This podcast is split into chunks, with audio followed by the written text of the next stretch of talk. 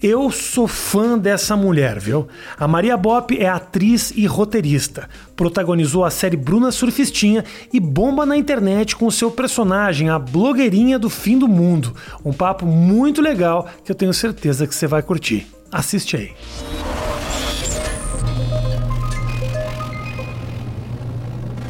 Maria, eu tô muito feliz que você tá aqui. Talvez a negociação mais difícil. Por... Ah, não. Vai parecer que eu sou difícil. Mas, meu Deus, muito! Eu? Eu te mandei mensagem. Vem aqui, não podemos. Você tava muito preocupada com corona. Não, Não, é, e também é, é, tinha uma questão de tempo. não, não tô te cobrando. Tá ótimo que você tá muito feliz. Cara, o cara disse que tá feliz e cobra a pessoa. Porra, precisava dificultar tanto. Sim, Que bom, tô, Tô muito feliz, feliz. Muito também. feliz que você tá aqui. deu certo. Muito feliz com a tua ascensão. E é muito. Assim, eu tava conversando outro dia com um amigo meu, fazer um humor com lado, né? Uhum. Você tem um lado. Você, politicamente, você tem um lado. Tenho. O que é, o que é muito bacana, né? Mas também te der uma dor, deve dar uma dor de cabeça terrível. Gente enchendo o saco. Cara, sabe que, sabe que menos do que eu imaginava? E menos do que as pessoas imaginam também. Porque eu acho que como eu- já comecei de um lado, Tá. então eu acho que tem um- o algoritmo me protege um tanto Entendi. das redes sociais. Porque é isso, eu tô nas redes sociais, então o algoritmo me protege. Não é que eu tô em rede nacional fazendo o que eu faço. Sim. E aí sim, um monte de gente que não me conhece passa a me conhecer e fala, quem é essa tosca? Isso até acontece, mas eu acho que numa escala muito menor.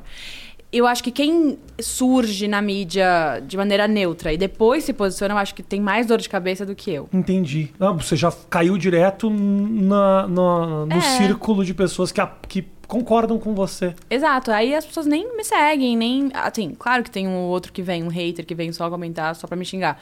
Mas eu, de verdade, a proporção de- é, em relação a pessoas que me apoiam que, e são muito gente boas comigo é muito pequena. Eu sou muito seu fã. Obrigada. Eu, eu já falei isso fora do ar, mas eu vou falar aqui também. Muito obrigada. Eu e eu sou sua fã também. Eu falei isso ontem também pra Geise Arruda. Não sei se isso diminui um pouco o fato que De eu maneira sou nenhuma. muito fã da Geise Arruda. Eu, somos, eu sou seu fã, eu sou sua fã, eu sou fã do Paul McCartney, eu sou fã da Beyoncé, a gente é eclético. Olha só, você me levantou quando você me compara com o Paul McCartney. Eu te comparei com a Geise Arruda. Tá tudo certo. Que ela é maravilhosa. Que se você parar pra pensar, pensa bem. Uma mulher que sofreu o que sofreu lá atrás, e os caras falam, não pode vestido curto, lembra? Ela foi escorraçada na faculdade. A mulher fez um- uma limonada de um limão Fez. e se posicionou. E o movimento feminista caga pra ela. Caga. Caga. Ela fala, não, os caras não estão nem aí pra mim. Pensa bem, é um, porra, uma história legal pra caralho a história dela. Sim. Você, nesse tempo de. ah, há quanto tempo você faz o teu personagem? Há um ano e pouco. Eu comecei em fevereiro do ano passado, a blogueirinha do Criação absolutamente tua. Sim. De um dia que você tava. Eu fiz uma peça Hum. em 2019, fim, fim de 2019, que chamava Fim de Partida. Que era uma montagem de uma peça, de uma, dessa peça do Beckett, que fala sobre o fim do mundo. E a gente estava pensando como seria o fim do mundo para cada uma de nós atrizes. E os diretores pediram pra gente levar sketches do que a gente ser- do que seria o fim do mundo para nós. E aí, pensando na minha casa, me veio uma ideia dessa blogueirinha que é isso, o mundo tá acabando, mas ela continua fazendo seus tutoriais, entendeu? E aí foi isso, surgiu a ideia, eu apresentei na, no ensaio. Eles adoraram, piraram, foi uma reação mega positiva. Eu falei, ah, cara, acho que eu vou colocar isso no mundo. E aí gra- passou uns dois meses, eu demorei um pouco pra gravar. Aí gravei um dia sozinho, sentada no chão da minha casa, postei. E aí já teve de cara uma, De cara, uma assim? resposta muito legal. De de cara. Vira- o primeiro que eu fui tutorial de maquiagem viralizou. É, tipo assim, Dilma começou a me seguir, sabe assim? Tipo, uma coisa assim. E recebi mensagem de vários lugares. Eu ganhei 100 mil seguidores. Uma parada assim, bizarra, num, Aham. num dia, assim, do dia pro outro. E aí eu, eu segui com a ideia. Eu sou muito fã da Dilma também. Ah, eu amo a Dilma. Eu amo a Dilma. Eu preciso Eu dizer isso. fico muito feliz que. ah, acho que a justiça. Vai dar tempo da justiça ah, limpar o nome dessa mulher. Amém. Eu espero que sim. Eu espero que sim, que eu acho que ela foi uma das grandes injustiçadas Concordo plenamente. do cenário político atual. Eu conto a história de quando eu, ah, quando eu era criança. Meu pai era secretário da Saúde do Rio Grande do Sul e ela era secretária de Minas e Energia Sim. do Rio Grande do Sul. Ela era Sim. muito amiga do meu pai, então ela ligava, Uau! ligava para minha casa todo dia. Rafael, sim. É, é, eu quero falar que teu pai é a Dilma, numa grosseria. É, ela é. Ela é dura. E o meu pai, quando ela se virou presidente da República, meu pai falou: ela não vai ter condição de, De fazer politicagem. articular com É. o PMDB, ela vai mandar os caras a merda. Dito e feito, voltou totalmente contra ela. Pois é. O único, foi o único governo brasileiro em que político foi preso. Já parou pra pensar nisso? Pois é. Porque ela não acobertou ninguém. Exatamente. E ela sai queimada da história toda. Exatamente. É muita sacanagem. Exatamente. Esse é um belo resumo seu, é exatamente isso. Muita sacanagem. Sim. Quem mais que te apareceu seguindo do nada que você fala, ai meu Deus, olha ali, olha ali. Porque eu te vi outro dia, você tava na Serginho Grossman, acho que era. Sim, foi, foi. Você começou a circular num circuito aí. Pois né? é, gente. É. Virei mainstream. É. É. É, foi. Mas demorou, né? Eu acho que eu só comecei a ir mais pra esse mainstream, assim, comecei a fazer publicidade quando eu fui pro Saia Justa no GNT, agora no início do ano, que eles me chamaram pra fazer os- as sketches pra eles. Uhum. E aí eu acho que deu uma. Deu um invólucro mais profissional pro que eu fazia. Porque antes era, ah, revoltadinha da internet, talvez. Uhum. E aí, de repente, quando você vai pro GNT, você ganha uma carcaça mais comercial, né? Você, tudo o que você faz é criação tua, né? Sim. É você que escreve. Sim, sou eu que escrevo, sou eu que edito, sou eu que gravo sozinha, porque eu, eu, eu fiz faculdade de audiovisual, né? Então já tinha uma noção. Claro que não preciso de tantas habilidades assim pra fazer o que eu faço, no sentido de filmar, mas não é que nem vocês que têm uma estrutura. Que estrutura. Não, Tem digo. duas câmeras. Tenho, tem mas um tem- Mateus, olha, tem um Mateus, isso aqui é estrutura. Mas eu tô vendo duas luzes. Tem duas luzes. Tem micro- um ótimo micro, dois Gastei. ótimos microfones. Gastei, hein, Então, Matheus? Que bom olha que ela aí. tá dando esse crédito, porque, porra, Exato. foi um, Duas câmeras com bons tripés. Eu tô vendo que tem. um assim, cachorro morto no chão. Verdade. Mas eu acho que já tem uma. Tem, enfim, mas o que eu quero dizer é, não precisa de uma grande. Porque eu falei, eu fiz faculdade de audiovisual como se fosse. Não, é que eu eu já sabia editar da faculdade. E aí eu edito, até hoje, assim, de- mesmo um ano depois, fazendo pro GNT, sou eu que faço tudo sozinha, eu tenho dificuldade de delegar um pouco, assim. Mas eu acho que. Ô, Matheus, faz o favor, desprende. Eu acho que o fone tá enforcando a Maria. Se você puder Eu puxar esse cabo. Ah, não? Tá bom, Não. tá bom, tá bom. Ah, eu tava preocupado que com eu a, sua, com a sua integridade física. Mas eu acho que o mérito muito grande. O mérito maior é esse, porque o seu história é, é conteúdo e é, é no ponto. Às vezes você tem uma estrutura incrível para criar grandes conteúdos muito elaborados que não tocam como o que você tocou. Sim. E é, é dinâmico pra caramba o que você faz. Tem um ritmo que é muito foda, assim. Sim, É um time, você tem um timing cômico ali nos teus cortes e tal, muita piada de corte, que é um negócio que, velho, é super avançado. Ah, obrigada. Super avançado. Obrigada. Isso é. você tá. Quem tá te contando isso é um comediante. Sim. Fracassado. Porém. Zero, fraca fracassado aonde? É, é, televisão, tô falando televisão, que realmente. É, tô aqui, né? Meu apartamento aqui, tem um apartamento próprio. É, sim. Um cachorro, duas câmeras. Microfone caríssimo. Caríssimo, vamos dar o crédito aí. Sim. Mas então é isso, tem uma. Você consegue ver, porque assim, você faz o teu trabalho é onde você roteiriza e você executa, e você também atua. Uhum. Você sente um mérito maior no que você produz? Eu sinto, desculpa, eu tô falando por mim. eu sempre achei que você criar o teu próprio conteúdo, executar e fazer ele um sucesso, é um, é um mérito com começo, meio e fim, Sim. assim, né? Puta, é do caralho.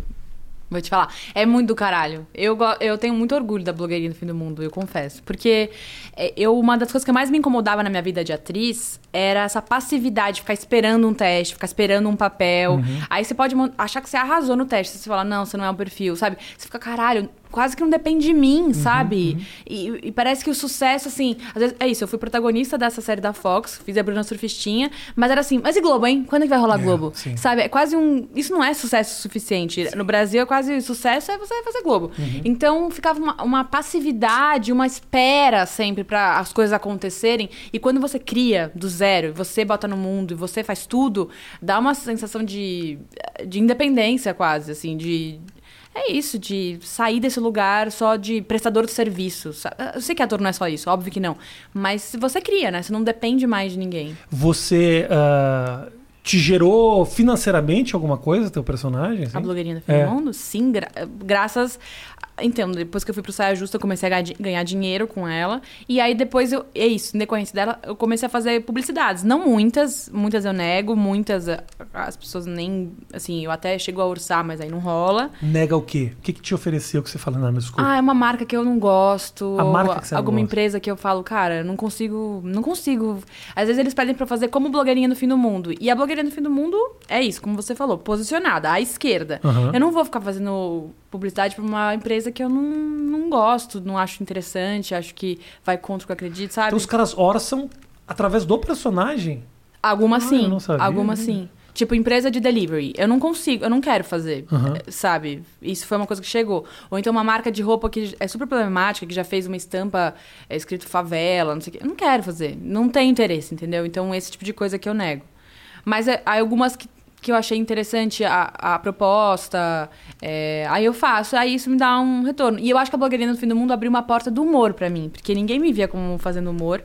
E desde, desde então eu tenho eh, feito. Eu tenho projetos marcados pro, até o final do ano de humor. Por que, que você acha que não te viam como humorista? Humorista não digo, mas assim, como uma pessoa, uma atriz Que pode cômica. fazer comédia. Ah, É. Porque eu só tinha. Eu, eu, eu atuei muito pouco na vida. Eu comecei a, a ser atriz em 2015 com a Bruna Surfistinha, de fato.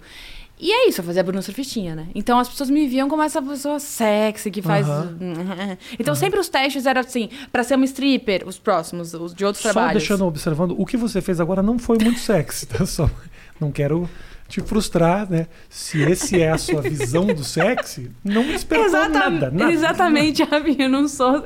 E é isso, eu não sou sexy. Eu- Pensa, sexy, mordeu o dedo, parece que você tá roendo a unha, eu não entendi direito o que você tá fazendo. Mas se esse é o sexy, eu já não vou assistir os episódios que me faltaram da Bruna Surfistinha. Tudo bem. É. Mas é isso, as pessoas me chamavam pra fazer stripper, pra fazer amante, pra Aham. fazer outra puta, tipo assim, me chamaram pra fazer uma, justamente na Globo, uma novela de época que eu era uma prostituta numa novela de época. Então assim, eu vi que eu tava no mercado meio enganchada num perfil só, que eu acho que acontece, que é natural do mercado, eles começam só a te ver por exemplo, as pessoas já te, chamaram, já te chamaram pra fazer, você fazer um papel Eu, eu fui chamado há um tempo atrás para fazer novela bíblica na Record. é, Juro. por dramático. Eles queriam que eu fizesse o papel de tipo Davi, era um bagulho assim grande, assim. Mas o cara veio me sondar. Falou, não, a gente queria saber se de repente esse era uma área sua de interesse e tudo mais. E você disse não E eu falei, eu não, imediatamente. eu faria muito. Só pelo ridículo de me ter de Davi Mas você numa peruca, num- numa produção, numa maquiagem, numa novela da Record, que o cara tá lá no meio da Bíblia e tem um extintor de incêndio do lado que aparece. Eu adoraria. seria- Mas você ia precisar se levar muito a sério, você não ia conseguir. Eu já fiz coisas que não eram de humor, assim, sabe? Já fiz coisas. Eu vou te mandar uma série que eu fiz há um tempo atrás, que, que eu fui, roteirizei ela com outras duas roteiristas, mas que acabei dirigindo também, que chamada Vida de Rafinha Basso, que era uma. Era uma Sim, claro. ali tinham coisas assim. Que Eu não cheguei a ver. Eu vou te mandar. Por favor. Eu vou te mandar. Tinham coisas pesadas, assim. Pesadas, cômico, mas um cômico que não era escrachado. Mas é tudo seu. Tudo meu. Você já fez alguma coisa dramática? Já fiz. Cara, inevitavelmente o que eu faço ele acaba virando um pouco cômico. Eu fiz, eu fiz filme, fiz filme do José Aldo, que é um filme muito legal, que é o filme de MMA, que é o filme Sim. do, do, do, do, Afonso Poiara. Sim, sim. E não era um papel filme. cômico. E, você não assistiu? Não, perdão. Eu assisti a Bruna Surfistinha, assisti a, a blogueirinha. Tudo bem, não tem problema. É, mas a. Mas eu faço, cara, faço direitinho, assim. Eu sou, eu, eu faço. Não, boto fé, mas assim, direitinho. surge muito mais proposta pra você fazer coisas. Praticamente não surge nada sério. Eu adoraria Então, é fazer, mas isso. não vem. não. Então, ro- rola, então, por mais que você goste, que você Não, seja não vem. ótimo fazendo, vai rolar uma coisa do mercado te olhar como come- comediante. E a pessoa que assiste também. Então eu nem julgo a pessoa que não me chama. Entendeu? Sim, sim. Porque no teu caso, tô perfeito. No meu caso, o cara já me conhece. O cara acha que uma hora eu vou falar Sim. uma merda. Eu não posso estar numa. Minha mãe morreu, lá no enterro, os caras falam que eu vou zoar. É, Jura? É um, é um preço que eu paguei de ter sido comediante 24 horas eh, do dia. E mais, eu, eu, eu faço muitas vezes comédia com coisas que as pessoas não estão habituadas a ouvir. Já fiz muita piada de morte, de pena de morte, coisas pesadas, que é um pouco que caracterizou assim a minha construção humorística, se é que isso existe. Sim. Eu levei muito a sério meu trabalho agora. trabalho. Mas, cara, eu me sinto muito mal quando eu começo a me levar a sério. Eu começo a me olhar e falar, o que você tá falando? Eu também, boca." tenho, eu também tenho isso, mas eu, eu tô achando ótimo. É, eu começo a me questionar demais. Esse é qual é o problema. Eu deveria me levar muito mais a sério, que as pessoas gostam. O público super gosta quando eu falo, tipo, quer saber de uma coisa? Deixa eu falar um negócio. Eu fiz uma série de vídeos detonando o governo Bolsonaro no começo do ano, que eu, toda vez que eu postava, o feedback sempre foi muito positivo. Porque eu fiquei meio engasgado, querendo falar claro, e tal. claro. Mas eu não. Era, era uma indignação mais do que uma vontade de fazer graça. Em alguns deles Sim. eu fiz humor. Sim. E eu não tenho. Eu não, quando eu olho aquele que eu não fiz humor, eu falo: O que você está falando, Rafael? É mesmo? Ah, meu Deus, que ridículo que você está falando. Por quê?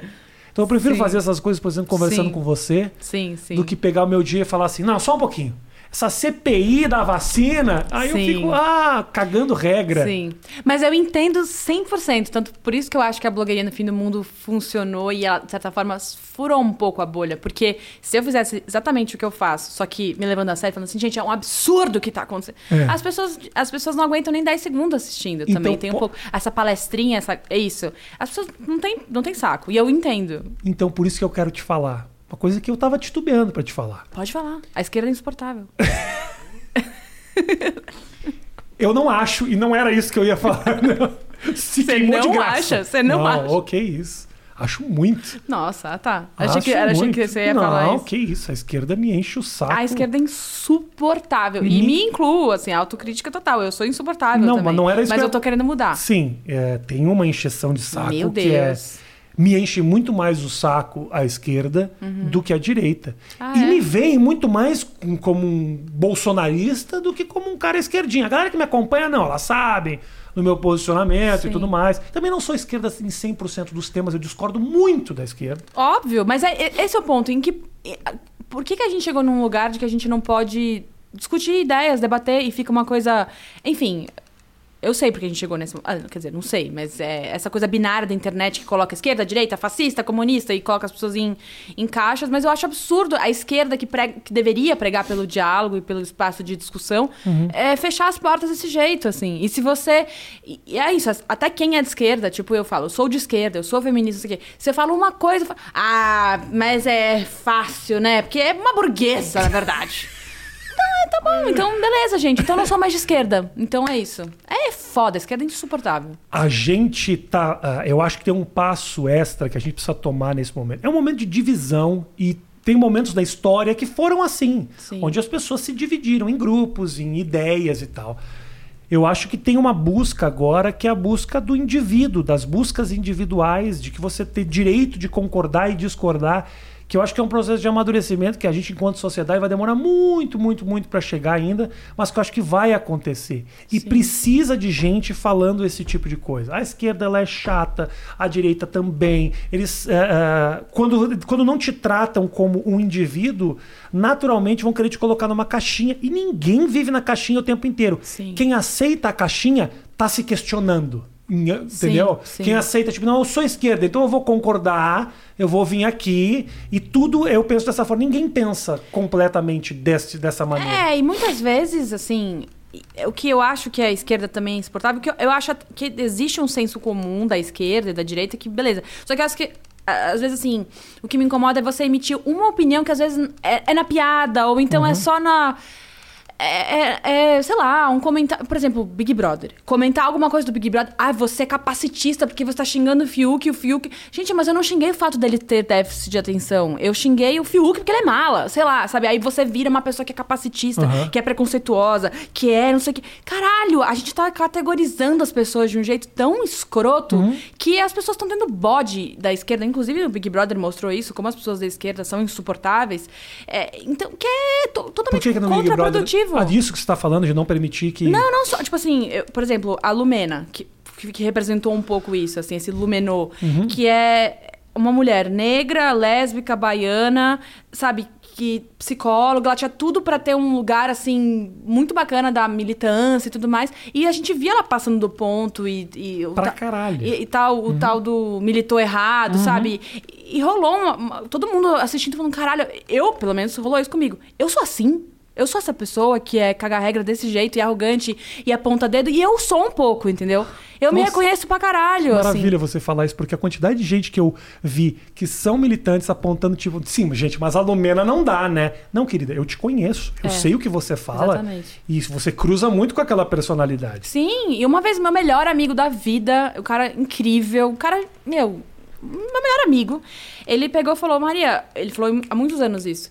É, às vezes eu tenho medo de falar as coisas perto de você, porque eu tenho medo que você vá me dar uma palestrinha. Ele falou isso numa boa, assim, porque era isso. Ele falava qualquer coisa, tipo, ah, mas também essa mulher é carente. Eu falava, carente ou é o matriarcado que coloca, sabe assim? E aí ele falou, eu tenho medo de falar as coisas perto de você. E na época eu achei isso o máximo. Eu falei, ah, é, mas é pra ter medo mesmo, porque esse mundo tem que mudar.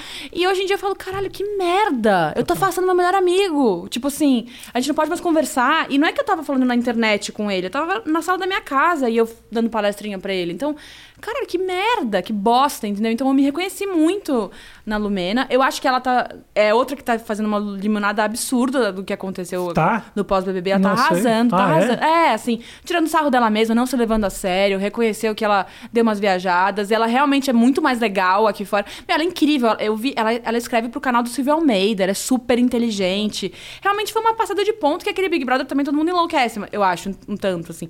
Mas enfim. Eu, não sei como eu seria lá, então é difícil julgar ela. Eu sei que ela foi chata, mas, tipo, não sei o que, que eu seria. ela- eu acho que ela foi muito, muito incisiva, muito essa coisa de apontar dedo, assim, tipo, de falar, ah, meu irmão, não sei o quê. Isso eu, eu, eu me reconheci eu fiquei envergonhada. De verdade, eu fiquei envergonhada. Eu falei, caralho, talvez eu seja assim. É. Eu tô vivendo nesse momento algo muito parecido, que é a minha melhor amiga da vida. Nossa, até me emociono falando isso, que é foda. Eu não tive coragem de falar ainda com ela, assim. Ela virou super ativista. E eu tenho muita dificuldade de agora de a gente conversar, porque todas as últimas vezes que eu conversei foram só sobre isso. É minha amiga de infância. Nossa vida se cruzou em muitos momentos juntos e eu não tô conseguindo chegar nela. E eu fico com um pouco de receio, porque toda vez que a gente se encontra é uma palestra que às vezes não é só para mim, é uma palestra com o mundo. É uma indignação e eu senti que ela foi perdendo um pouco do brilho que ela sempre teve. Você é uma pessoa muito, muito, muito boa, muito boa de estar próxima, uma amiga muito pessoal, muito querida, muito fofa. E eu entendo a raiva e concordo com tudo que ela fala. Isso é que é mais difícil, porque É, é. como é que eu vou. Como é que eu vou ah, descredibilizar a luta dela, que é justíssima? É justíssima. Não posso chegar para ela e falar assim, ah, pelo amor de Deus. Não, porque eu Claro. concordo com ela. Mas ao mesmo tempo eu vejo o limite ali a, a quilômetros que já passou.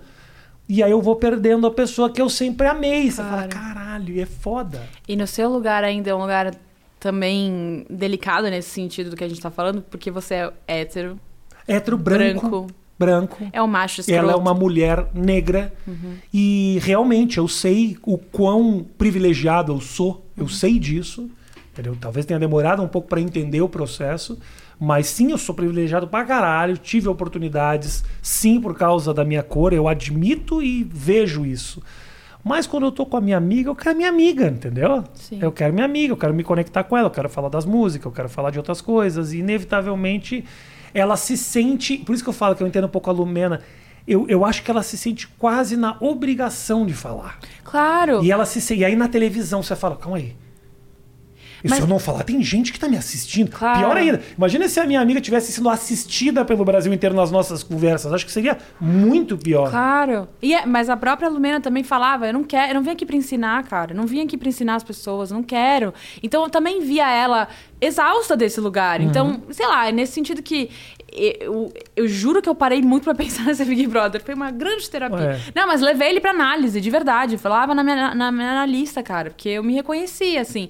E eu entendi que não dá pra ser assim, porque é contraprodutivo mesmo. E eu ma- já fui a feminista do macho escroto. De botar o dedo. De, não, e de dizer, ah, é macho escroto. Lá vem o macho falar, caralho, o que, que a gente vai ganhar com isso? É. Não, numa boa, o que, que a gente vai ganhar com isso? Porque a gente tá colocando tudo, todo mundo no mesmo saco e não é assim, cara. É difícil também ah, que a- a- existe uma, uma do- do- dois posicionamentos que são quase contrários, mas que eles não andam juntos.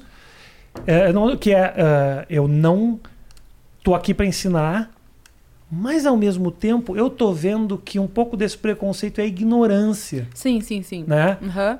Eu vi muito isso. Big Brother, né? Big Brother é grande, grande lição de vida. Grande, grande. Grande lição de vida. Mas, por exemplo, naquela história do menino Rodolfo. Ele já Ah, tinha sim. tido uma série de comportamentos ali meio preconceituosos e tudo mais. Agora, existe um Brasil que a televisão está esquecendo, que é o Brasil da roça. O Brasil que teve uma outra educação. Um Brasil que tem certos preconceitos, sim, Aham. não vou tirar isso, mas o preconceito desse cara surgia muito. Aquele comentário que ele fez, o negócio do cabelo. A ignorância, totalmente ignorante. Aí como é que você faz? Aí o cara fica chateado de maneira justa. Aham. Justa, não pode tirar a dor do cara de falar, porra, fui sacaneado a vida inteira por causa do meu cabelo, não aguento Sim. mais isso. E o outro cara falando, mas meu pai tem o teu cabelo, eu juro que o meu comentário não nasceu de eu querendo te diminuir, mas entendo a tua dor. Quando a gente aponta o dedo e fala, não quero falar sobre isso, você tem que aprender, como eu vi muita gente fazendo com o cara, é tipo, ele tem que deixar de ser burro, escroto, porque macho é escroto. O cara fica, gente, eu eu eu sou burro, eu sou idiota, Sim. eu não deveria estar fazendo isso. Me desculpa se eu fiz isso agora, não me segrega. E é o que acontece, esse cara, sem querer, né, ele acaba atraindo uma multidão que tem saco cheio do ativismo, Aham. que se inflama e vai pro lado do cara e fala: Ah, esses caras aí do cabelo, foda-se o cabelo do cara. Você cria uma relação Sim, ah, sim, sim. que é justificável. Eu, a dor do cara ela é justificável. Meu cabelo, cansei desse papo, uma merda, não, não quero mais ouvir isso. Do outro lado, você tem um cara falando, brother, eu realmente eu não desculpa, eu, eu não sabia. Sim. Se a gente não conversar e ficar nessa coisa de apontar o dedo, Sim. fudeu. Porque o é. Bolsonaro vai ser eleito de novo. Por quê? Porque tem só um cara que tá falando a língua dos mais radicais ali, dos direitões, dos conservadores, reaça, foda. É esse cara, esse sujeito. Sim. E aí tem um bra... e aí você liga a televisão na Globo, tá lá o Thiago Leifert dando palestra e, o Bra... e metade do Brasil assistindo aquele falando, gente, pelo amor de Deus, que Você isso? acha? Eu tenho certeza. Não, não tenho certeza. É muita arrogância Cara, mas você viu que parte. rolou uma explosão de. Assim, ele falou, ele falou Black Power, ele falou Spike, ele falou nomes que aumenta, assim, eu vi uma a pesquisa do Google explodindo quando ele falou. Maravilha, Eu, ótimo. eu acho que tem uma galera que para pra, pra, pra escutar e pesquisar, sabe? Nem acho que o papo do Leifert foi equivocado. Aham. Eu acho que ele falou direitinho, ele tratou o cara como tipo, cara, eu entendo que você não conhece, mas deixa eu te explicar um pouquinho como Sim. as coisas acontecem. Sim. Mas também teve uma parte do movimento negro que olhou aquilo e falando assim, ah, é um branco dando palestra. É, Muito. é, Isso, isso, isso eu realmente é, discordo dessa opinião. Porque, assim, até mesmo porque quando eles. Quando.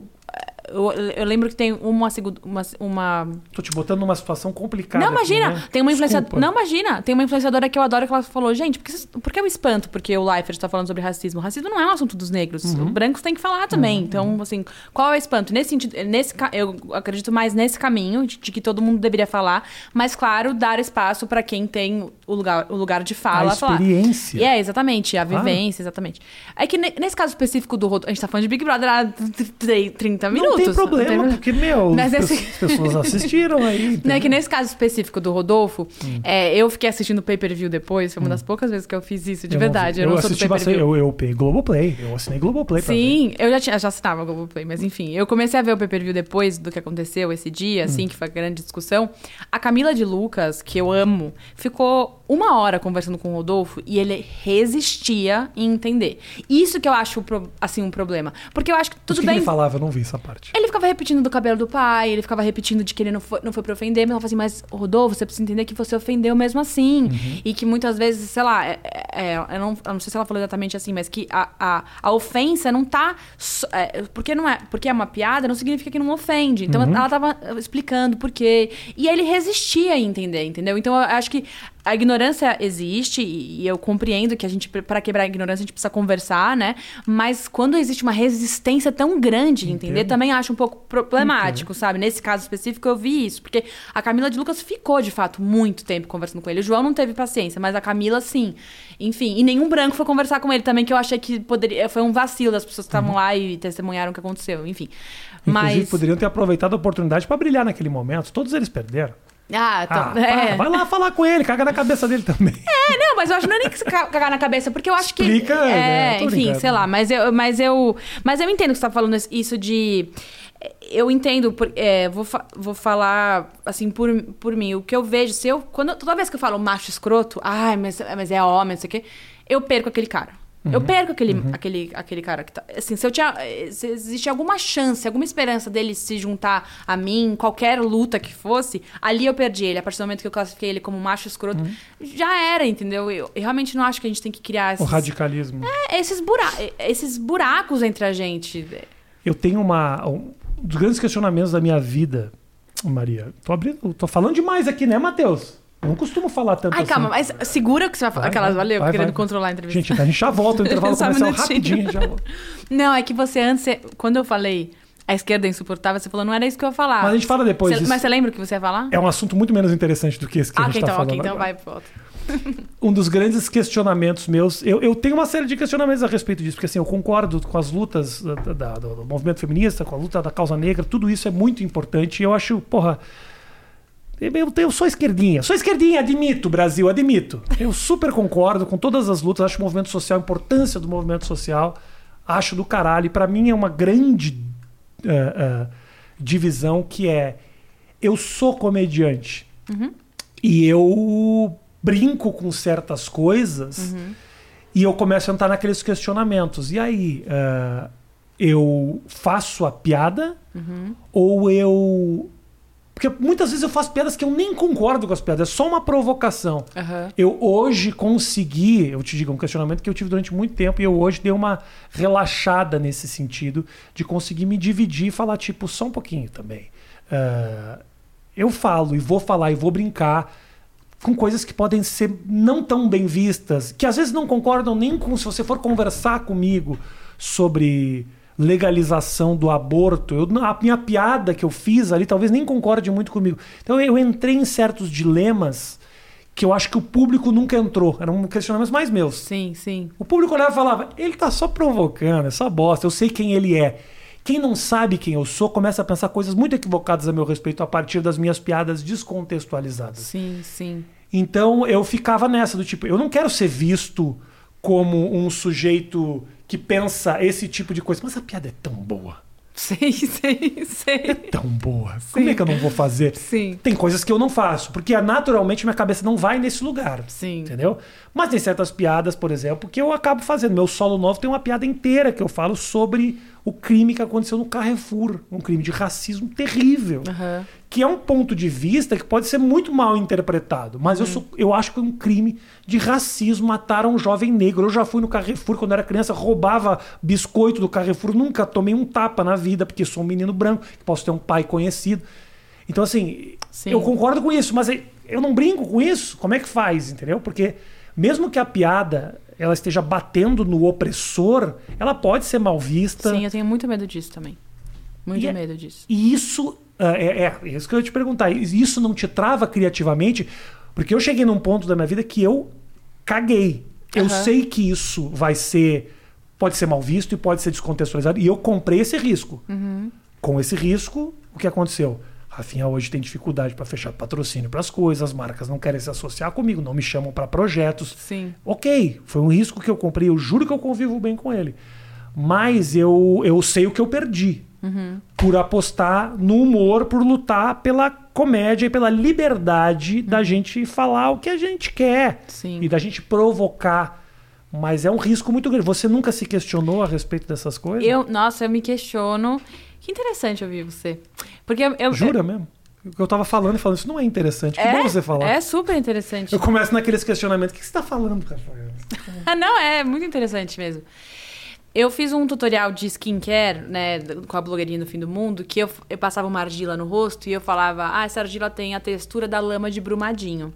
Ela. Você tem que esperar secar mais ou menos um ano, que daí você já recupera o valor do mercado da Vale. Alguma coisa assim. Eu. é, Era algo assim. Então, eu falava da lama de Brumadinho e eu quando eu escrevi esse texto, eu sempre peço a opinião da minha família e desse meu melhor amigo sobre os meus textos. E eles falaram, eu acho que Brumadinho você não tem que colocar no texto. Eu acho que você não. Sabe? Eu, falava- eu falei, mas olha, eu tô criticando a Vale. Eu não tô. É isso que você falou, tô batendo no opressor, né? Eu não tô fazendo pouco caso das vítimas e tudo mais. Mas ela, ela ah, mas eu acho delicado. Eu fui, eu coloquei. E passou. E ninguém falou nada, assim. E o vídeo foi super bem, deu tudo certo. Mas, e a, e a mas- palavra brumadinho é engraçada. Por mais que eu crie tudo que tenha acontecido, a palavra Brumadinho, brumadinho, de- nossa, é o nome de uma cidade. ela né? encaixa muito bem. no- É, e no caso, assim. É isso, às vezes eu acho que os meus tutoriais nem são engraçados, tipo, é mais uma coisa de você. É, é meio. é- eu gosto mais pelo estranhamento da coisa do que pelo, pela, pela graça mesmo. Só que eu, eu, eu tô dando essa volta imensa pra dizer que sim, eu penso isso, mas eu não. Eu acho que eu não vou. Nesse foi um risco talvez pequeno, mas eu não vou até o fim, eu acho. Eu tenho mais medo, eu tenho medo, assim. Porque eu, eu, de fato, não quero ofender as pessoas. Imagina, ofender as vítimas de Brumadinho é a última coisa que eu quero, Não, sim, entendeu? sim, eu- então, assim, se eu realmente. Eu, só que eu realmente acreditava que eu não estava fazendo isso, então por isso que eu postei. Mas se eu achar que tá, e eu vou te contar. Se tivesse, sei lá, 10 comentários que seja falando Maria pegou mal, eu apagaria o vídeo. Jura mesmo? Juro. Eu não te, hoje eu não te critico por isso. De tanto que eu perdi, Maria, eu super te admiro por fazer isso. Eu sou cabeça dura. Eu seria, ah, não gostou? E eu entro e falo, ah, vai, vou botar também no Face. Eu, tipo, eu viro Mas- psicótico pra defender a piada, assim, sabe? Mas por quê? Porque você tem uma coisa, é, uma questão é, ideológica, assim, de defender o humor. É Número isso. um, isso. Número um, isso. Mas não é porque você, pessoalmente, na sua vida, é orgulhoso. Também. Não, não, eu acho que não. Eu acho que eu não, eu não, não, eu sou um cara. ah, eu peço desculpa pra caralho Sim, o tempo sim. inteiro, pra minha Ah. mulher, pra minha ex-mulher, pra todo mundo. Judeu tá sempre se sentindo culpado. Mas eu, eu não, não. Mas eu acho que tem uma coisa de querer defender e tem coisas que eu me empolgo. Quando Sim. criativamente eu me empolgo, eu falo, puta, isso é bom, isso é bom. Mas assim, obviamente eu amadureci de uma forma que eu não vou. Parece que eu tô uh, indo num radical a ponto de fazer piadas extremamente preconceituosas e falar, eu vou bancar ela até o final. Não, eu naturalmente não crio as coisas dessa forma. Mas tem certas piadas que podem ser vistas dessa maneira. Por exemplo, a minha piada, a minha. O negócio do Carrefour que eu tô falando é. Foi um crime terrível. Eu fui o cara que lancei a hashtag boicote ao Carrefour, que bombou pra caralho. Só que eu não me dei conta na hora que todas as minhas compras eu faço no Carrefour. Ah, é? E aí eu comecei a ficar naquele dilema. E agora? Tem um Carrefour na esquina da minha casa. Eu não posso mais ir, porque eu criei a hashtag. Se o cara me encontrar lá, o cara vai dizer, ah, você é a favor do racismo. Ah, sim. É eu sim. brincando um pouco com, com o meu egoísmo de.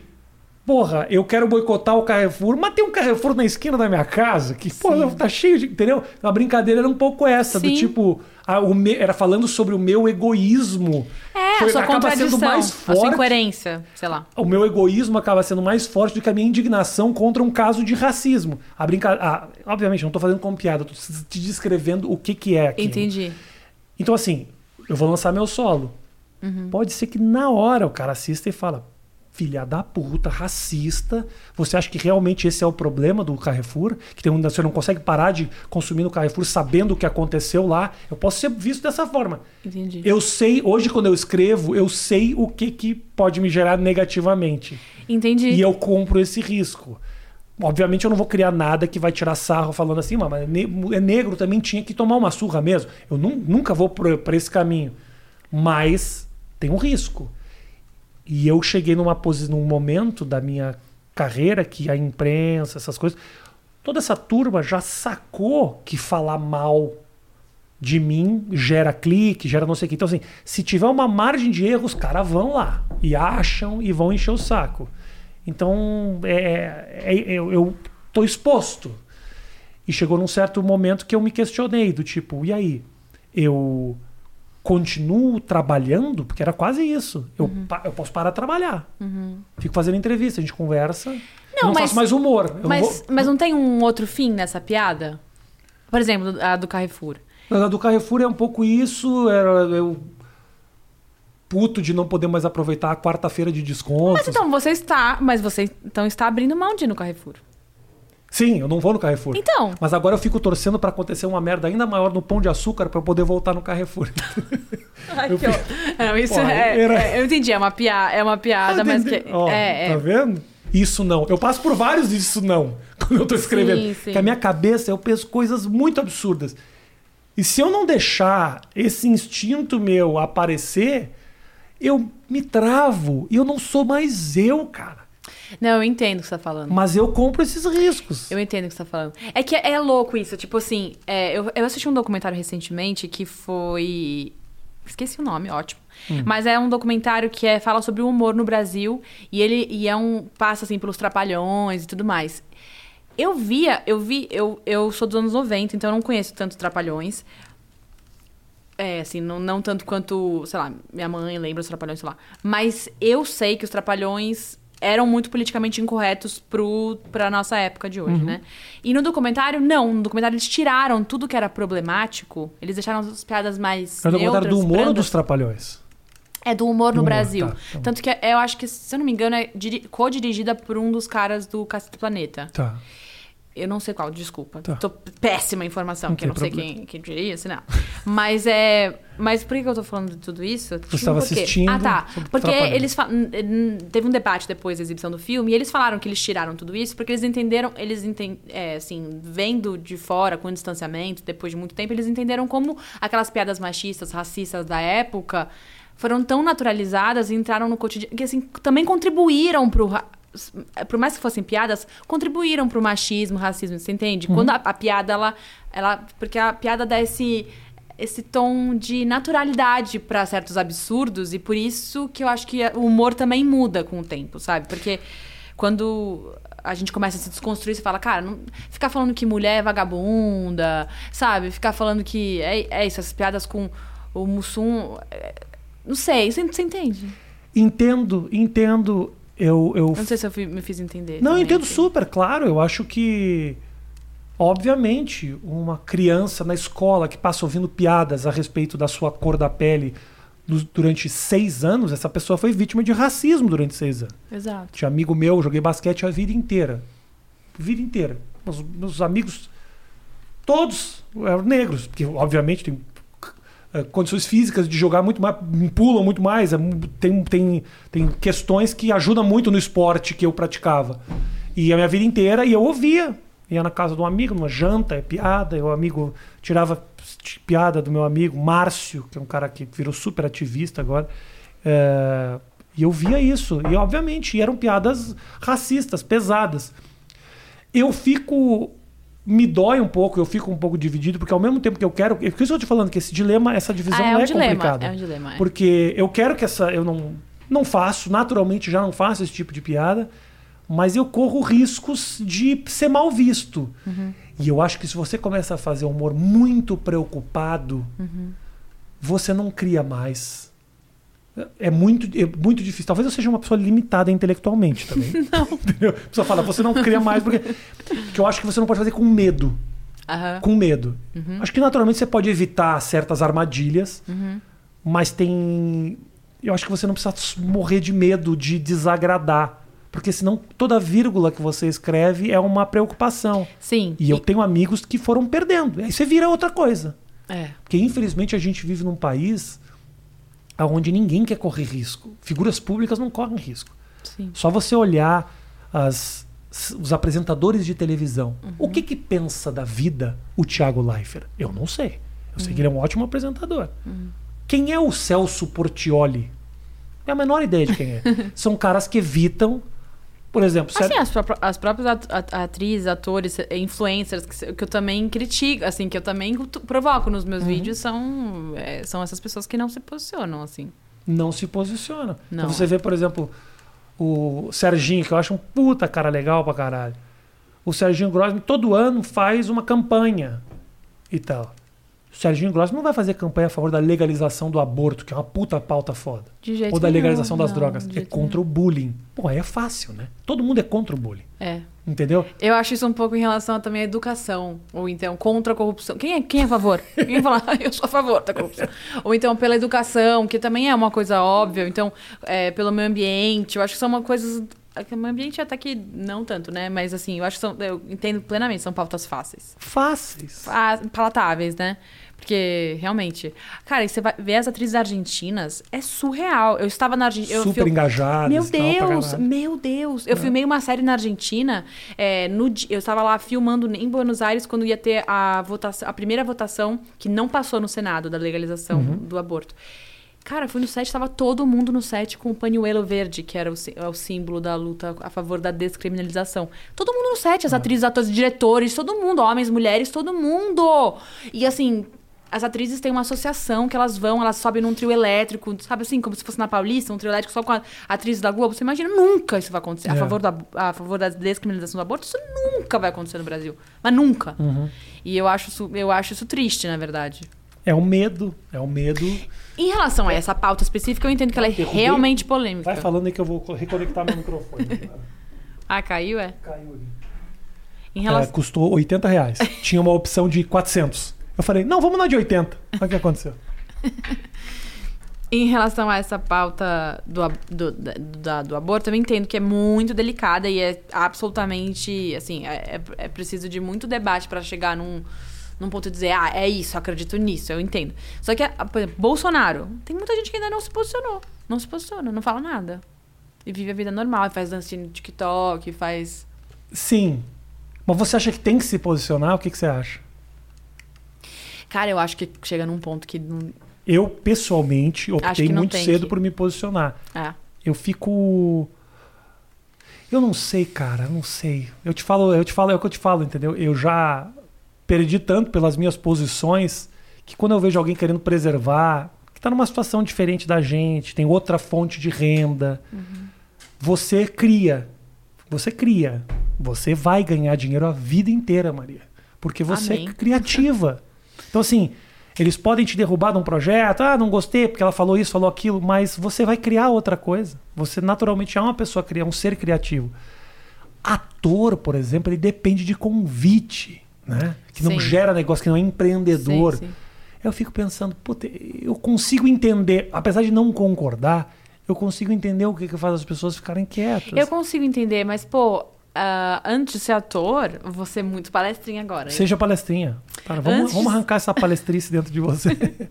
Antes da pessoa ser ator, antes dela ser atriz, ela é uma cidadã. É. E assim, ela tá, ela tá feliz com o que tá acontecendo, assim? Ela tá.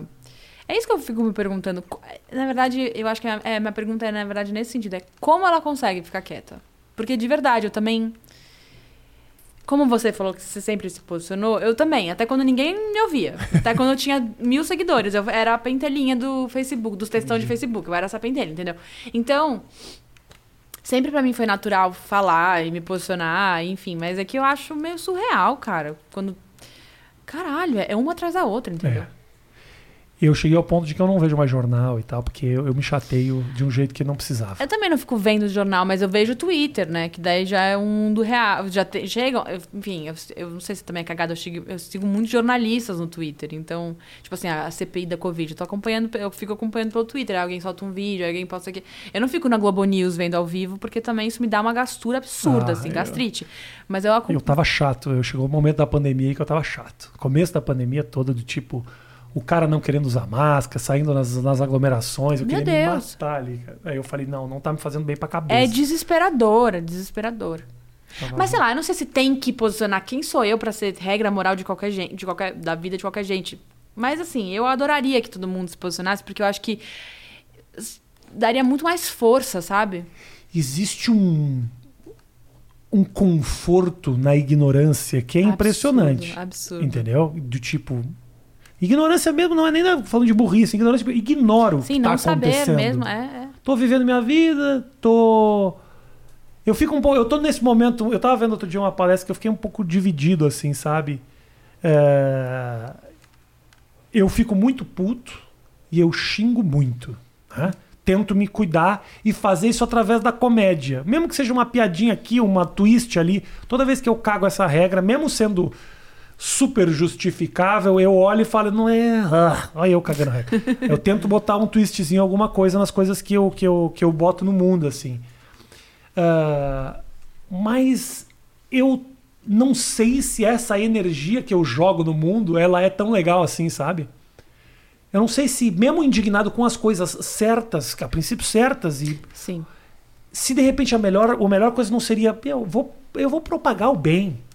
Eu vou aproveitar essa influência que eu tenho para ajudar, para não que eu não esteja ajudando, não que a gente não esteja ajudando falando o que a Sim. gente acredita, Sim, sim. mas tratar bem quem tá ao meu redor, sabe? Eu comecei a parar um pouco pra pensar, tipo, Uhum. a pessoa que vem me parar na rua, a menina que me atende no bar que quer uma foto. Eu tratava tudo isso de uma maneira muito claro que tiro. Uma de valorizar um pouco, sabe? A gente tem, como figuras públicas, um poder muito grande de impactar vidas mesmo, assim. Sim, sim, Por sim. menor que seja. Você deve receber muita mensagem do tipo, gente falando, meu, eu tava num dia de bosta. Sim, recebo. Você Recebo- também? Muito, muito. Também recebi de muita gente falando, tava num dia maravilhoso, vi tuas coisas, meu dia ficou uma bosta. Isso também acontece. Eu posso acontecer? Acontece. Mas a gente tem um poder muito grande, mesmo que Sim. seja, não, não vou doar todo o meu dinheiro numa instituição Sim, de sim. caridade. Cara, Mas uma coisa não exclui a outra, né? Eu acho que você pode fazer isso, propagar o bem. Inclusive, uma vez eu falei, eu, eu postei um negócio, falei, ah, pra doarem pra uma instituição. Eu falei, inclusive, eu já doei. Por que que você falou que você já doou? É pra mostrar. Isso também me irrita, irrita, porque qualquer coisa que você fala é motivo pra você querer chamar Sim. atenção, querer ganhar biscoito, querer. É insuportável, né? e você se questionou nisso ou não? Era, você- Não, caralho, porque assim, ah, então eu posso justamente ficar falando mal do Bolsonaro, mas eu não posso falar as coisas que eu faço. Isso que você tá falando de, de- do bem, o que é positivo. Que bom que você pensa isso, porque eu já entrei em grandes crises pessoais a respeito disso. Tô falando muito das minhas crises, eu quero saber as Não, tuas. não, mas assim, não, mas, mas assim, você acha que. empolguei com você, Maria. Empolguei aqui no nosso assunto. Não, mas é, você entra em crise sobre doar e eu falar já que falei doou. isso aqui. Já Caralho, falei. mas qual é o problema? Assim, de verdade, qual é o problema de falar que doou? Eu não consigo entender qual é o problema de falar que doou. É quase um. É... Ai, que- que tudo hoje é ganhar biscoito. Você postar uma foto com a sua bunda, ganhar biscoito, da mesma maneira que você É. falar que você doou pra uma instituição, ganhar biscoito. Caralho, não é ganhar biscoito. E também não acho que é fazer o mínimo, porque tem muita gente que poderia fazer e não faz, Sim. entendeu? Eu não acho que é. Ah, você tá fazendo o mínimo, parabéns por fazer o mínimo. Tá bom, gente, pode ser o mínimo, mas é, como você falou, a gente, a gente impacta milhões de pessoas. Cara, Isso. eu cheguei a um milhão de seguidores. Isso pra mim é muita gente. Eu não consegui. Aonde? Que rede? Instagram. Um milhão? Sério? Caralho. É bizarro, É né? muita gente. É muita gente. Tem um milhão e meio. Quanto tempo você tá no mercado? É, pouco tempo. Você conseguiu no, no tempo que você conseguiu um milhão e meio, eu consegui mais 28 mil. Nesse tempo, nessa turma, no teu run, eu consegui só 15 mil nesse tempo. Já é tudo do passado. Os caras que gostavam de mim que esqueceram que me seguem. Até parece. Entendeu? Não, é, enfim, eu acho gente pra caralho. E aí é isso. É, Eu. Puta. Eu não sei, eu, eu quando vejo alguém falando que doou, eu acho do caralho. Por exemplo, agora que o Paulo Gustavo faleceu, revelou-se que ele doou 500 mil para compra de oxigênio em Man- eh, de, de cilindros de oxigênio em Manaus. Revelou-se que ele doou um milhão para o padre Júlio Lancelotti. E ele não gostava de divulgar. E eu acho lindo, eu acho louvável, independente dele divulgar ou não, acho louvável ele fazer isso. Mas por que não divulgar, sabe? Eu, eu, eu, eu porque, por tomar exemplo, cuidado, tem que tá, então, tomar cuidado na hora de divulgar. Vou repetir algo que eu já falei que muitas vezes o meu dinheiro da, da Vanessa Camargo foi todo pro João de Deus, sabia disso? Ela doou pra instituição do João de Deus. Meu Deus, eu não sabia. Todo não, mas uma parte dele foi lá para o João de Deus, tá?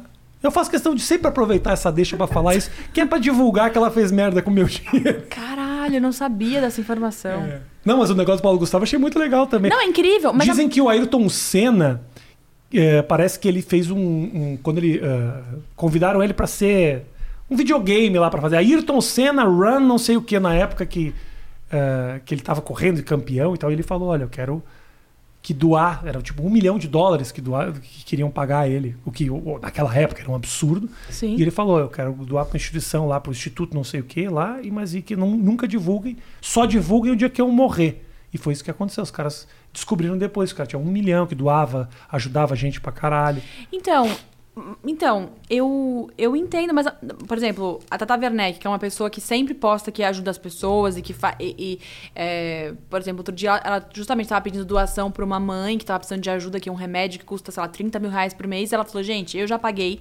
Quatro meses do remédio. Agora eu queria pedir para meus amigos que têm dinheiro, que me seguem aqui, que por favor ajudem também. Aí vai, a gente vai falar que ela é biscoiteira.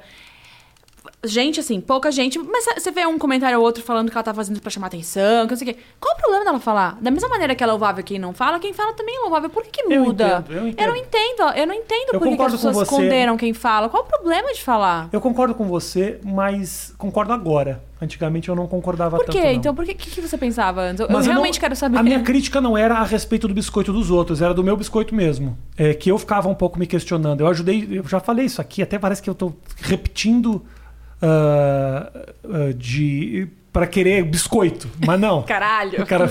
Ah, eterno. Não, é, eu ficava pensando, por que, que eu preciso divulgar? Não basta só eu ajudar? Será que eu tô sendo honesto em ajudar e divulgar? Será que eu tô ajudando porque eu quero ajudar? Ou eu tô ajudando porque eu quero ser visto como um cara que ajuda? Porque é muito fácil. É muito fácil você ser visto como um cara que ajuda. Você vender uma imagem falsa a teu respeito uh, pro público é ridículo. Eu Sim. conheço caras que são ruins, mau caráteres, que o povo ama. Meu tempo de televisão. Quem? Ah, muitos. Gente que não é legal. Gente que não é bacana. E que você conhece, mas é nat- o público acha que são deuses e tal. Mas também hoje eu paro pra pensar, vale a pena as pessoas conhecerem ele mesmo? Será que não é bom que ele impacte positivamente e as pessoas não deixem de conhecer esse cara ruim? Mas tem gente que faz isso só pra manipular. É. Mas o ganho ele é positivo. Aí foi começando a cair uma ficha minha de que, puta, talvez é isso mesmo, sabe? Assumir que a gente tem um ganho. Tem, tem um ganho sim. Porque as pessoas vão me ver de uma maneira positiva e é isso. Assumir que tem uma coisa que pode não ser as pessoas te vendo de maneira positiva, mas que você tem um ganho pessoal. Eu tô tendo um ganho doando. Não é só eles que estão ganhando, está me fazendo bem. Eu me questionei se me fazer bem também não era egoísta da minha parte. Cara, mas é, é- é- Nossa, tem. Você, você vê Friends? Você é uma pessoa Friends? Eu é já vi muito Friends, ah, mas eu não vejo muito Friends. Não, é que tem, uma, tem um episódio que a, a Phoebe faz uma doação e aí o Joey fala: Bom, você fez isso pra você se sentir bem. Ela fala: Não, como assim? É uma doação, é absolutamente altruísta. E ele fala: Não existe altruísmo sem. Não existe altruísmo. É, você se sente bem fazendo isso. Ela fica, ela fica uma missão, o episódio inteiro, querendo provar que existe uma ação que possa ser altruísta é, de fato, assim. Que não tenha também um ganho pessoal, tipo, ai caralho, tô me sentindo bem comigo mesmo. E eu acho que realmente talvez não tenha. É bom você se sentir bem pra você fazer o bem. Mas eu- uma vez uma professora falou isso pra mim. Ela tava mal porque ela tinha sido demitida da escola. E na- no discurso de formatura eu fui eleita oradora da turma e eu homenageei ela. E ela me escreveu um e-mail maravilhoso que eu nunca esqueci. Veja, anos depois eu tô falando sobre ela. Que ela escreveu: Maria, lembre-se sempre que você fez muito bem pra mim. E fazer o bem pro outro é uma das, uma das sensações que mais dá barato que tem. Você é capaz de fazer isso, todo mundo é, então nunca se esqueça disso. E eu acho isso muito real. Você fazer o bem pras pessoas dá uma sensação, é uma sensação de adrenalina. Foda pra caralho. E eu acho que é bom isso, eu não acho que é ruim. Tipo, tudo bem, tem um lado do. do ai, de, de uma- um lado da vaidade, né? Que eu realmente entendo. E eu tô aqui falando na palestrinha mais uma vez, mas eu mesma fiz uma doação no início do ano. Tipo, eu fiz uma publicidade falando sobre o meio ambiente. Eu acho meio surreal o valor que pagam por publicidade, sinceramente. Eu acho um pouco inflacionado esses valores que Sempre achei. Pra fazer um post no Gente do céu, eu acho assim, gente, vamos segurar Mas o dinheiro. continua pagando, não diminui o cachê da Não, Maria. assim, pode pagar. Mas eu me senti mal. E aí paguei uma parte pro, pro projeto Tamar, porque era um, falava sobre ta- tartarugas. Eu tenho uma, uma frase do vídeo que eu falo de tartarugas marinhas, e eu, eu, eu acho que o projeto Tamar um projeto super sério, super legal. Então doei uma parte. Não divulguei. Tô falando agora pela- primeira vez. Mas sim, eu me senti bem fazendo isso. Tipo, olha, olha, eu sou tão de esquerda que eu não uso o meu cachê só pra mim. Eu dou para um projeto social. Tipo, sim, tem uma parte da vaidade. Mas por um lado, porra, Você tá ajudando. O que importa é isso. Você tá ajudando você converter alguma coisa Tô eles. ajudando e, assim, se- tendo falado ou não, ajudei. E eu me senti bem ou não, também ajudei, sabe? Uhum. Enfim, sei lá. E as instituições sabem que você tá fazendo isso pra você também, sabe? Eu já É. descobri isso. Eu, há um tempo atrás que eu tive um processo da APAI, a APAI me processou. E, e eu, numa reunião com eles, perguntei pra eles: vem cá, essas pessoas que tiram fotos e vão lá na APAI e abraçam uma pessoa com síndrome de Down, bota foto no Instagram, você não acha que é mais pra eles do que pra vocês? Como é que isso ajuda vocês? E ela falou: olha, Rafa, a gente sabe que eles fazem isso pro ganho deles, mas não adianta, nos ajuda, divulga a nossa causa. Quando divulga que teve uma doação, acaba inspirando outras pessoas a também nos ajudar Então, ou ajudar outras causas que sejam mais próximas. Então, por mais que o intuito e o, o, o que a, a, a faísca que fez ela fazer ação não seja das mais positivas e altruístas do mundo, e indiretamente ajuda muito a gente. Não tem, não tem o, por que ficar se questionando. Mas demorei muito. Mas foi um, pro- foi um processo que eu tive que pessoal para que me tirou da inércia. Eu finalmente hoje ajudo e posto mesmo. Entendeu? Às bom. vezes os caras me botam na, no Instagram, Rafinha, eu tô sem óculos. Eu compro óculos. Fala, me manda o óculos que eu vou postar a foto sua com óculos. As pessoas adoram. Falam, pô, que do caralho, que legal Sim. pra caralho. Mas é do caralho mesmo. O problema é que eu só fico muito frustrado quando eu não consigo ajudar uma pessoa que tá precisando muito. Você fala, caralho. Eu comecei a ajudar e começou, obviamente, assim, chover no meu Instagram. Claro. Gente que. Aí você recebe aquela menina que precisa de uma cirurgia que custa 16 milhões de dólares. Aí você fala, gente, não sei nem por onde começar isso aqui. Você fala, caralho. É foda.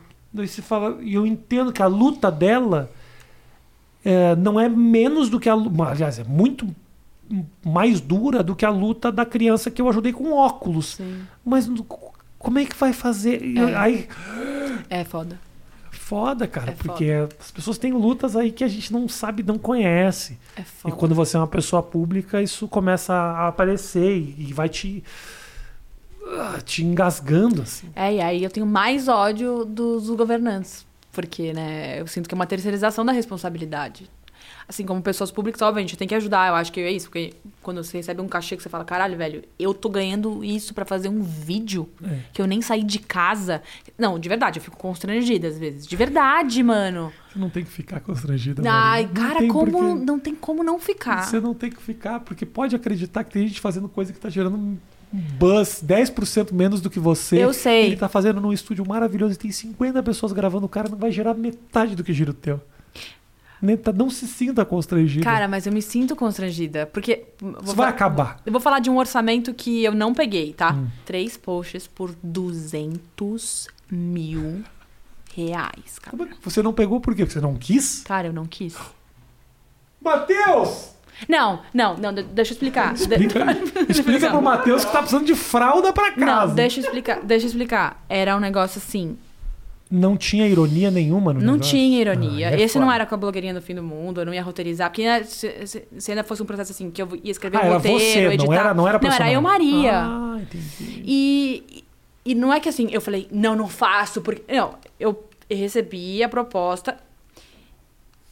Eu, eu acho isso um absurdo. Enfim. Posso te dar uma, uma notícia? ah, Ninguém tá nem aí. Você poderia tranquilamente ter feito isso. eu sei, ninguém ia saber. E eu provavelmente ia pegar esse dinheiro e ia querer doar uma parte pra. Talvez outra- ninguém nem visse o comercial. Não, tudo bem, mas, cara, ia ser na minha página. Ah, você ia ter que É, postar. no meu Ah. Instagram. Ah, entendi. Ah, eram Entendeu? postagens suas, não era Sim. postagem pra marca. Não. Ah, entendi. Tipo, eu, eu fazer um vídeo, mais um combo de seis stories, não sei o quê. Meu, olha esse valor, Rafinha. Isso é surreal, cara. Isso é surreal. As pessoas- os valores estão muito invertidos. Não, eu acho isso surreal. Eu acho que tá muito errado, gente. Aí eu vejo que essas influenciadoras ganham com essas publis. Por isso que elas não param de fazer. Muito! É muito dinheiro, caralho! Muito. E eu acho isso surreal. O que, que elas fazem com esse dinheiro? Aquelas que já começam. Não dá pra você. Não. Eles querem me dar dinheiro, esses filhos da puta querem me dar dinheiro. Não, não, é que eu acho surreal. É, é uma visão mais ampla, assim, de, do capitalismo. Assim, como que isso pode. Por, como, por que, que esse valor, gente? Posso te fa- fa- Eu fiz publicidade pra caralho. Eu não tenho essa resposta, mas eu vou te falar que o seu. Você colocando isso com a sua imagem nas suas redes sociais, eu juro pra você que vai gerar muito mais pra essa marca do que eles pagando 700 mil pra O2 fazer um filme pra passar uma vez na novela das seis. Então, mas eu tenho nem certeza. quero dar esse valor pra essa marca. É uma empresa já imensa. Imensa. Tipo, sabe assim, rica, milionários. Eles querem ganhar uma credibilidade comigo. Eles querem ganhar uma credibilidade comigo. Tipo, ah, vamos pegar essa Ah.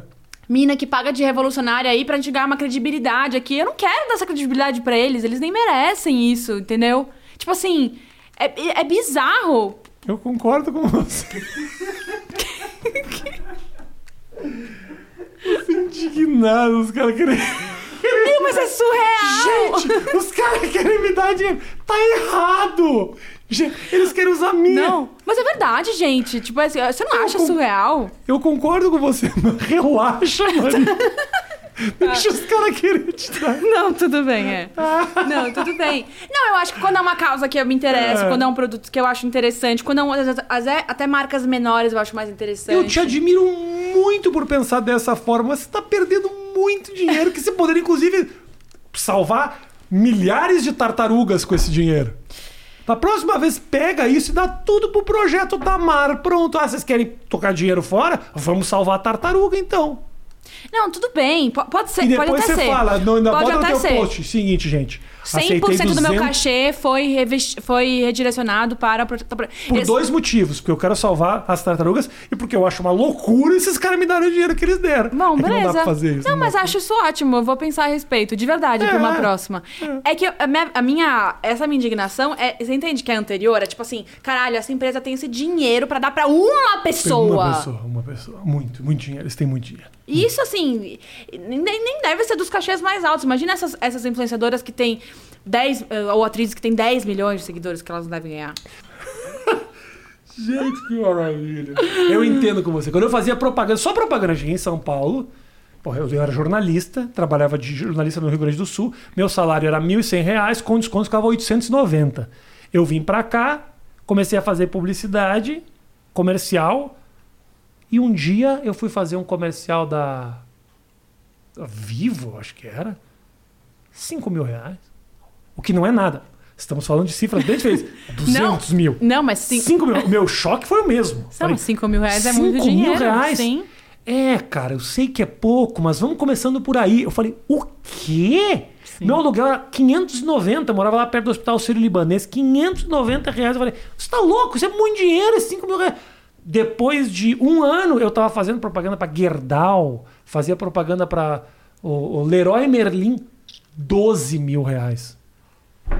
12 mil reais? Tem executivo que não ganha esse dinheiro, indignado. É? E aí quando... É, mas assim, acredite, essa cifra, a cifra tua de du- de 200 mil reais é ridícula perto da Juliette, o que a Juliette tá ganhando. Sim. Entendeu? Não, eu sei. Esses caras estão ganhando muito dinheiro, muito dinheiro. Mas eu entendo, você construiu a tua história ah, de uma maneira engajada. Eu entendo você Também é, tem- jogar um pouco fora. Eu entendo, Ah, eu é, entendo, eu total. É, e assim, eu nem acredito, eu nunca usei a marca, entendeu? Eu uso outra igual, mas não é essa, entendeu? Então, assim, tipo, não dá. Eu, e- e- puta, sei lá. É, eu entendo super. O que eu ia te falar lá, lá atrás, que eu pulei. Mas, ó, rapidinho, só Fala, deixa eu. fala, fala, fala. Se daqui um mês eu tiver no meu Instagram postando uma. uma, uma- não, uma publicidade, eu vou lembrar de você e eu vou. E eu vou. E eu vou fazer isso que você falou. Não, eu tô falando sério. Não, tô, Eu não isso te é dei uma boa ideia? É uma ótima ideia. Mas é é verdade, é uma Mas ótima tudo aí ideia. pro MS, MST, pro MS. Sim, exatamente. Do Não é, teto, assim, não é um MS João de? Deus, assim, né? É, não, não, João não. Não, João de Deus. Cuida bem pra onde você vai doar. Não. Sabe que tem empresas. Doação é um negócio muito louco no Brasil. É, porque tem muita gente que cria instituições que são instituições. Você não sabe pra onde vai o dinheiro direito, às vezes. Você doa e você espera que esse dinheiro caia na mão certa e que ajude certas causas. Mas assim, tem empresas de consultoria que são contratadas por grandes hum, empresas, como a Bradesco, para que gerencie o dinheiro de doação. Porque o Brasil é um país que tem tanta corrupção que o dinheiro, às vezes, que você doa, cai na mão errada. Nossa, mas isso é muita filha da puta. Oi, a gente fez uma, uma matéria na época do CQC que a gente doou uma televisão e um computador para uma secretaria, uma secretaria estadual, uma secretaria de, de educação de uma cidade próxima de São Paulo. Uma, uma TV de plasma, na época que ter uma TV de plasma era grande coisa. Um dia agora eu comprei por 150 reais. Mas na época era um negócio foda. E botamos um GPS dentro da televisão. Ah, mentira. para saber Foi pra casa do prefeito. foi para casa do, um cara que trabalhava na Secretaria de Educação. E a gente foi lá bater na porta. E aí? Televisão que tem. Porque a gente fez um negócio que era o seguinte: nesse GPS, você podia acionar um botão que fazia um barulho. Ah, mentira. É, foi do caralho essa matéria. Gente, isso é muito bom. É, a gente fez isso. E aí, para mostrar. Gente, isso é muito como bom. os esquemas, assim, doação é um negócio foda também. Porque tem empresas contratadas para gerenciar dinheiro de doação. A gente vive num país foda, Maria.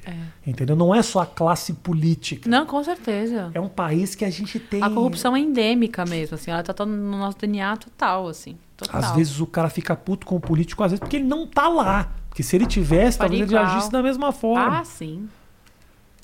Então o que eu ia te falar. é, Nossa, a gente deu muitas voltas. muitas voltas. Posso pedir mais água? Pode, traz mais Por água. favor. Zé. É, Tá. Você não tem hora pra ir embora, né? Não. Que é o seguinte: é, nós tá falando um negócio de cagar regra. A gente tá tendo um papo aqui divertido, cagando regra.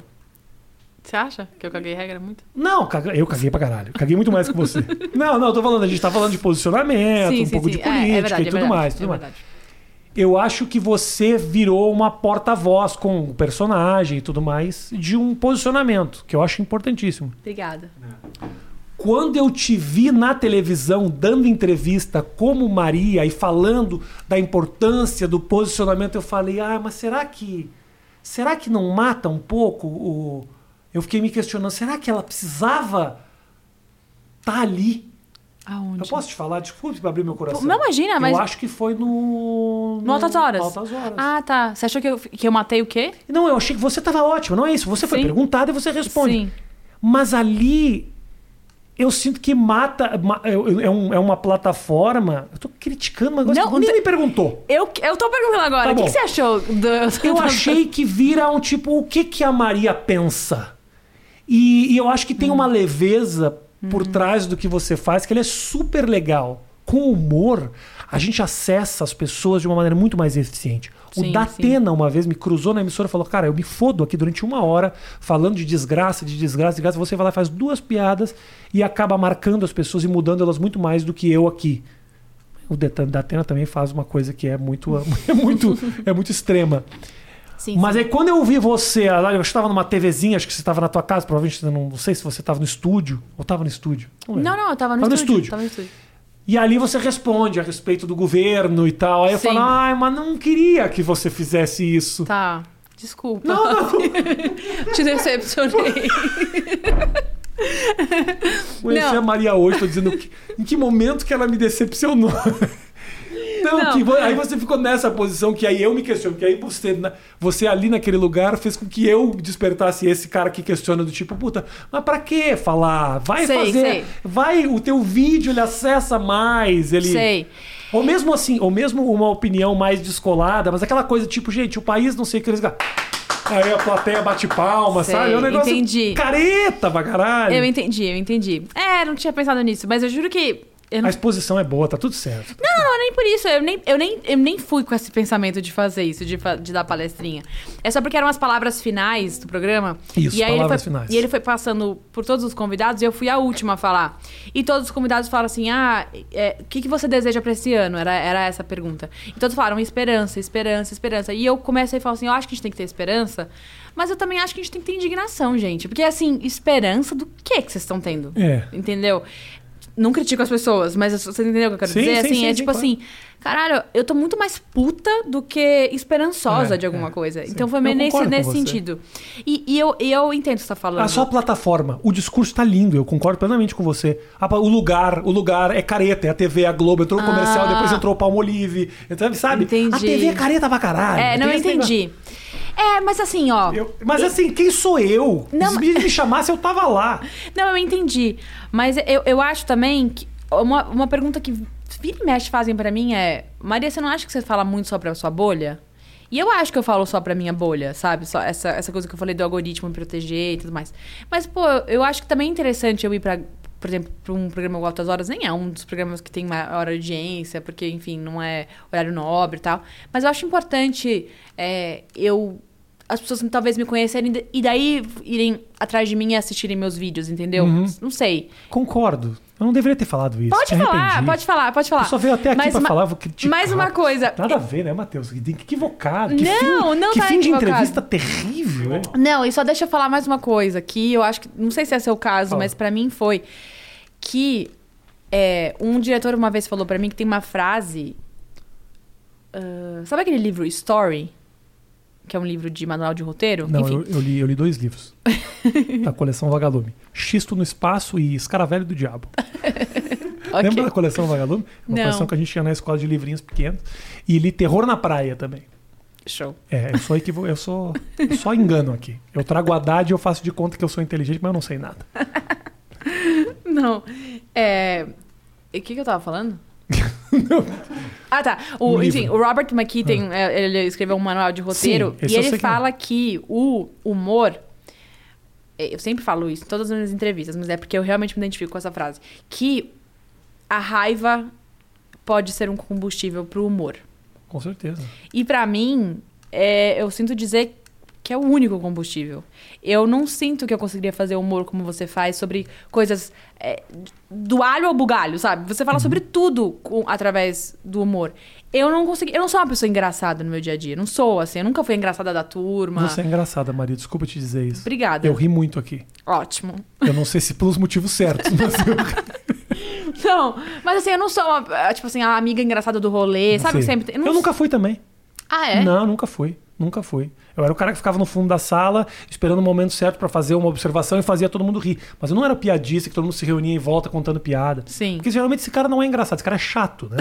É, Inconveniente. ele é inconveniente, é outra Sim. coisa. O engraçado do dia a dia, ele não necessariamente é engraçado mesmo. Sim. Ele é só um divertidão. É, mas você faz uma piada atrás da outra. Quando eu. Mas. Assim, a- a- no nosso papo, assim, você tem muito. Ah, humorista, você é isso o tempo inteiro. É, eu não sou assim. É. Eu não sou assim. Tudo Tá, bem. Pode falar, Rafinha. Tá tô bom, brincando. você tem razão. Mas aí, é, então assim, pra mim, o- o- eu só consigo fazer a blogueirinha do fim do mundo porque eu tenho muita raiva das coisas que eu falo, tanto de política quanto de influencer. Então, é, a minha raiva vem muitas Entendo. vezes Ve- e vem em forma de palestrinha como no Altas Horas. Entendeu? É isso. que eu Não, mas foi um momento. E eu acho que os teus vídeos, eles furam a bolha, assim. É. Furam a bolha. Eu só acho que às vezes eles provavelmente, eu não sei se já aconteceu isso, mas deve ter acontecido, eles são usados de, da maneira que você não gostaria que fossem usados. Será? Assim, por exemplo, chega na galera reaça com o povo meio concordando, não acontece isso? Aliás, o vídeo da retrospectiva da Ah, pandemia que você bom. compartilhou, você ajudou muito a viralizar esse vídeo, você sabe, né? Não, não. É? Eu, eu realmente senti que eu furei muito a bolha por causa do seu Ah, eu compartilhamento tenho mesmo. muita gente de todos os lugares. Exatamente. E muita gente me conheceu por, por sua causa. De verdade. Por, por bom. causa. De verdade. Que bom. Eu até te agradeci, eu acho. Você me agradeceu. É. Você foi muito fofa. Mas o que, eu, o que eu ia dizer é que esse vídeo foi parar num grupo de bolsonaristas. Então, é. Uma pessoa tirou o print e me mandou. E aí? E eu não sei exatamente se estavam me. se estavam concordando comigo ou não. Eu não sei dizer. Porque esse vídeo específico, eu acho que é o, é o principal vídeo que, se você tirar de contexto, realmente parece que eu sou uma pessoa equivocada, maluca, né? Eu acho que com certeza deve muita gente que assiste teus vídeos não sabendo que é um personagem. Com certeza. É, algum- é que alguns eu falo. é, alguns eu falo umas coisas tipo assim, gente, você espalha essa base como você espalha fake news, tá? Tipo, não tem como você achar não, que eu tô esse verdade. não. Mas quando entendeu? você tá na balada e corta você tá na balada, gente, vamos curtir a vida. Isso tranquilamente então pode é- acontecer. Inclusive já aconteceu, inspirado em fatos reais. Exatamente. É, mas é, é esse- por isso que eu acho que esse vídeo específico sim pode acontecer. Mas os outros eu acho que é. É. Não sei. É muito tem texto, né? Dá pra É. notar que tem uma ironia forte por É, umas coisas que você fala, velho. Não, não é todo mundo no Brasil que entende ironia, Maria. Isso eu já é entendi. tudo. Isso, isso eu já percebi também. Caralho, isso eu já percebi. Me fala. Puta, eu tinha muita coisa pra falar contigo. O negócio da, da Bruna Surfistinha. Tá longo já, né, Matheus? A gente aguenta mais a Maria aí, ô, Matheus? Mas só pra finalizar o negócio da, da Bruna Surfistinha, que falando em coisas fora de contexto. eu peguei. Olha essa, Matheus. Pesquisei.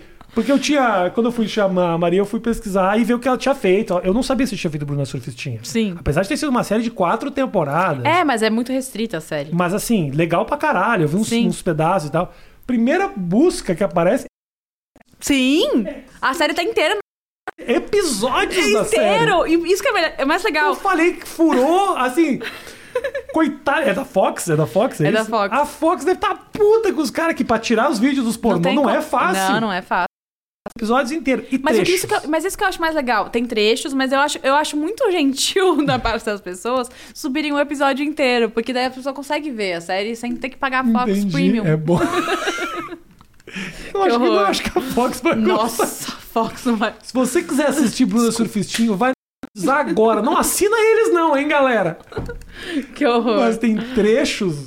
Tem trechos, as da, cenas de sexo. da, da, da Maria transando, que obviamente, fora de contexto, é um vídeo pornô, que você fala, beleza, tava Sim. realmente transando com um cara, ótimo. Meio amador, porque não aparece grandes closes, então É, tá é. lindo. É, aquele pornô soft, Você né? ficou sabendo disso? Como é que você chegou até você que você tava bombando no pornô? Claro, desde a primeira temporada. Ah, é? desde a primeira temporada. Eu sei que eu sou em todos os sites pornô. Se você coloca Maria Bop pelada, as pessoas vão fazer isso agora. No Google, várias imagens minhas. Eu tô pelada pela internet toda, assim. E pra, e pra fazer a. Ai, é muito calhor dessa pergunta que eu vou te Quê? fazer. Mas pra fazer a cena de sexo, assim. O amigo já deve ter te perguntado bastante isso. Mas como, se foi difícil? Não, se foi difícil é uma pergunta muito ridícula, mas assim, eu imagino o constrangimento de depois de fazer. Porque, tipo, corta e você olhar pro cara e falar. Onde você estudou teatro? é, nossa, você foi ótimo nessa. É. Cara, mas não- nenhum cara ficou de pau duro. De verdade. É muito difícil. Não rolou. Você vê o. tá, Vamos valorizar o pessoal do pornô que fica de pau duro direto. Exatamente, caralho. Valorizo. Ah, mas também tem, toma muito remédio também, às Ninguém vezes. ficou né? de pau duro? Não. Te chateou isso em algum Tem uma piada que diz, ó, se eu ficar de pau duro, desculpa, e se eu não ficar, desculpa também.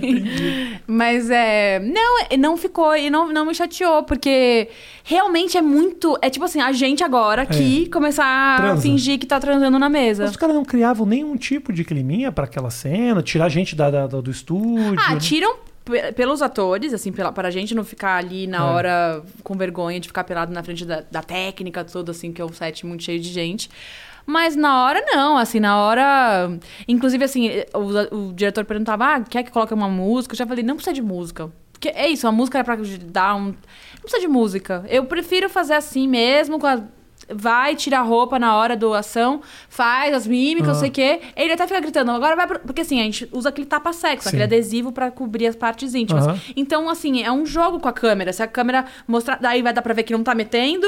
Tá. E se fizer assim, mostra o adesivo. Então, é uma coisa meio que tem que disfarçar E mesmo. ele vai te dirigindo ou chegou num certo momento que você já sabia como esconder? Não, ele- então, ele vai dirigindo, é um pouquinho. Às vezes dirige a câmera, a câmera um pouquinho mais pra esquerda, sobe um pouco, não sei o quê. Então, cara, não tem nada de clima. Não tem nada de clima, Nada, de verdade, assim. É decepcionante para as pessoas ouvirem isso, mas é que as pessoas acham. Muita gente me pergunta se eu faço sexo de verdade. Muita gente, é bizarro. é, Gente, mas isso. aí, é. pelo amor de Deus. né? Pelo amor de Deus, exato. E, e muita gente pergunta se não dá pra ter tesão. Ah, não é possível, não sei o quê. Ah, mas ele chupa teu peito. Sim, cara, mas é impressionante. Como, por exemplo, Ah. tem uma parada que é assim. Tem, eu já filmei com muita cólica. É muito louco. Entre o ação e o corta, eu não sinto cólica. Você sente isso com você? Do cólica, não. Não. Cólica, não. não, não. Mas se você, por exemplo, tá num. Caganeira, Já. caganeira. Febre, já febre, você fala. E aí quando começa a gravar, os- rola uma adrenalina e você não Hum. Tranquilo, sente. Aí quando acaba, vem Total, o baque. total, não sente total, muito isso. claro. Eu sinto isso também em relação a tesão. Tipo, Aham. a pessoa pode estar chupando meu peito. Eu não sinto tesão, cara. não- É quase como se eu nem sentisse. É bizarro. Eu não sei. É difícil de entender, mas é verdade. Eu não sinto tesão. Eu não, não sinto frio, eu não sinto cólica. Eu não sinto. Uma vez filmei com febre também, 38 de febre. Entre o ação e corta, parece que some, assim. Mas ah, isso é, é relativamente comum, assim. Eu, eu já entrevistei, por exemplo, uma atriz de filme pornô que fala. Que se você assiste o vídeo dela. Você tem certeza que ela tá morrendo Oi? de tesão. Nossa senhora! Mas assim, muito. E, a- e, a- e específica, a Fernandinha Fernandes veio aqui, que é super bombada e tal. Não tanto quanto você no Xvideos, mas ela bomba muito. e ela conversando, falando, cara, eu realmente, assim, nunca gozei transando no, no filme pornô. E ela faz isso há muito, muito, muito tempo. E você assiste o filme dela, você tem a mais absoluta certeza, Certeza. de que ela tá gozando demais. É. Ou eu sou um ignorante que acho que as pessoas gozam de qualquer jeito. Mas é que o dela ainda é, muitas vezes ela goza, faz de conta que tá gozando em mam- papai e mamãe, sabe? Que não tem muito Sim. o grito, o respirar, o tremelique. Meu, é um negócio impressionante. É um talento. É um talento. É talento, é. Muito. Então, pra você não sentir tesão ali é super compreensível. Porque ela tá É. tomando ali, ela fala que ela não sente nada. É, então. Não, cara, não sinto tesão ainda, mas assim, tipo, não, não tem. E mas a, a, a série ela foi pro ar. Foram, quatro temporadas que foram pro ar na, na Fox e ela, ela bombou fora também, né? É, que a série passa em toda a América Latina, só que a Fox na América Latina tem pessoas que assinam a. é, É que esse Fox Premium é um canal muito restrito aqui Sim. no Brasil. Aham. E lá não, tem mais pessoas assinando. É. Então, ela faz, fez muito mais sucesso lá fora do que aqui. Tipo, na Argentina a série foi muito bem. Isso na Colômbia e deu no México. abriu oportunidade pra você? Fiz uma série na Argentina. Por causa do Bruno Sufistinha? Sim. Que loucura, Chamada. El Host, uma série de. Uma comédia musical muito cafona, maravilhosa. Foi Espanhol, você falou? Portunhol. Fazia parte da graça da minha personagem, falar por- o espanhol mal, que era bem realista nesse caso, porque eu falo mal espanhol. Vamos, me fala o seguinte, você tem algum projeto especificamente com a tua personagem? Qual é que é o teu passo agora, assim? Você fala, é isso que eu quero. Não o que você vai fazer, mas tipo, olha, tem uma coisa que eu quero muito fazer. É isso aqui. Um show da personagem seria do caralho. Você acha? Eu tenho certeza. Mas você não, você não disse no início da entrevista que você acha que tem um tanto do timing, do corte? Mas o- você pode fazer isso no teatro. Você pode criar isso. Não é, não é um stand-up. Você não vai subir Sim, e falar. Mas se você criar com pequenas cenas, com cortes legais, algo que seja bem clipado, usando telão pra caralho, Sim. você faz um puta negócio. Mas muito legal. Com um personagem conhecido, que você é atriz, você deve você que gosta de fazer coisa no palco. Não gosto. Então foda-se, esquece minha ideia. Não é que não gosta, eu nunca fiz, eu não sou, eu sou atriz, mas eu não sou formada em atuação, eu formei em audiovisual pra trabalhar atrás das câmeras, então meu negócio não é palco. Ah, é. Eu não tenho essa pira de palco, É então me dá medo só de olhar, eu fico com um pânico só de pensar. Jura? Eu tenho medo de palco. Eu fiz um teatro só, que uma, uma, uma peça só, que foram só seis apresentações e eu topei justamente porque era curto. Eu tenho medo de palco. A tua formação é de rádio e TV, assim, é isso? Audiovisual, É igual eu. E vira atri, ator e atriz É de- isso. porque a vida levou. exatamente. Maria, muito legal. muito. Foi legal? Foi ótimo, Que eu me bom. diverti muito. Você eu divertiu? também. Muito, muito. Adorei. A gente bateu, Obrigado. temos papo cabeça também, né? Muito cabeça. Muito, muito. É. Pessoal encheu o saco. No meio o pessoal foi embora, né, Matheus? Você Quando eu acha? comecei a cagar minhas regras aqui, o pessoal desistiu da gente. Você acha? Pulou, ele pulou, ele pula. Que o pessoal pula. Tem certos momentos que ele fala, não, não, não Rafinha. Será? Eu, eu escuto muito a crítica que eu falo muito. E eu não falo muito. Especificamente na conversa contigo, eu tô falando demais. Mas eles falam, ah, Rafinha, cala a boca. É um papo, né? É um gente, mas eu não acho. Nossa, papo. Né, não. eu sei que não, mas. É só pessoas reclamando na internet, que é uma coisa que é, É. o- que é o que as pessoas gostam de fazer. Mas por trás da massa de reclamações, às vezes tem umas coisas que você tira que faz sentido, sabe? Não é tudo, não é toda crítica que o povo faz na internet que você caga. Tem vezes que eu faço algumas coisas, eu posto ou ou não me, não me, não me agride, eu não fico sofrendo nem nada, mas eu olho e falo, é, é, acho que o cara aqui tá, tá- tem razão. Quando é um comentário ou quando são Não. várias pessoas comentando? Às vezes o cara faz um comentário muito pontual que eu falo, olha, esse, esse cara faz sentido, sabe? O que esse cara tá falando. O que mais me magoa, até tô, dando agora um segredo pra quem quer me magoar. Magoar. Não é o cara que fala, você é um bosta, você é um merda, isso que não- merda, você é um idiota, ou tipo, puta. É quando o cara fala assim, Rafinha, eu sou muito seu fã, cara, adoro, mas essa não foi legal. Essa Tipo esse foi- episódio? ou sei lá, Ou um- essa piada? uma- um stand-up que eu postei. Ou tipo, uma conversa que o cara fala, ah, não achei legal, por isso eu falo, ah, eu tento entender o que que esse cara viu, às vezes o cara é louco, né? Uhum. Ah, porque também não dá pra considerar crítica no Twitter. Porque geralmente o cara que me xinga, eu vou conferir o perfil do cara É um anime. e uma bandeira do Brasil, Uhum. uma bandeira do Brasil muito grande. Ele geralmente tá de óculos escuro, a barba tá super bem feita, que é o. É o, é o, é no o- carro. No carro, exatamente. ele segue o, o Bolsonaro. Ele é contra a vacina e ele é muito fã do Marcelo Tass. Geralmente. São coisas que combinam. Se tem sentido, eu não sei, mas é- geralmente é isso. O cara segue o Tass, o cara é bolsonarista e tal. Gente, segue a Maria na, no Instagram. Você tá com o canal no YouTube, Maria? Não? Eu tô, tenho 55 mil inscritos. Ô, gente, lá na Snack, lá os caras têm menos do que isso, vai. Pô, canais que ganham dinheiro pra fazer. Mas eu posto muito. Eu só posto os vídeos da blogueirinha, não posto nada além. Entendi. Mas- Que bomba muito mais no Instagram, que viraliza muito é, mais, é, né? é, exatamente. Aceita os comerciais que os caras querem te dar dinheiro. Eu Maria. vou fazer, eu já falei, eu vou aceitar. Vão me chamar de incoerente quem tá assistindo, mas tudo bem. Aí eu vou doar pra, pra Aí você tarta- joga na cara deles, olha, mas eu doei. Olha quantas tartarugas eu salvei. E você? Não salvou nenhum. Exatamente. Um beijo grande pra vocês, até a próxima, tamo junto. Tchau.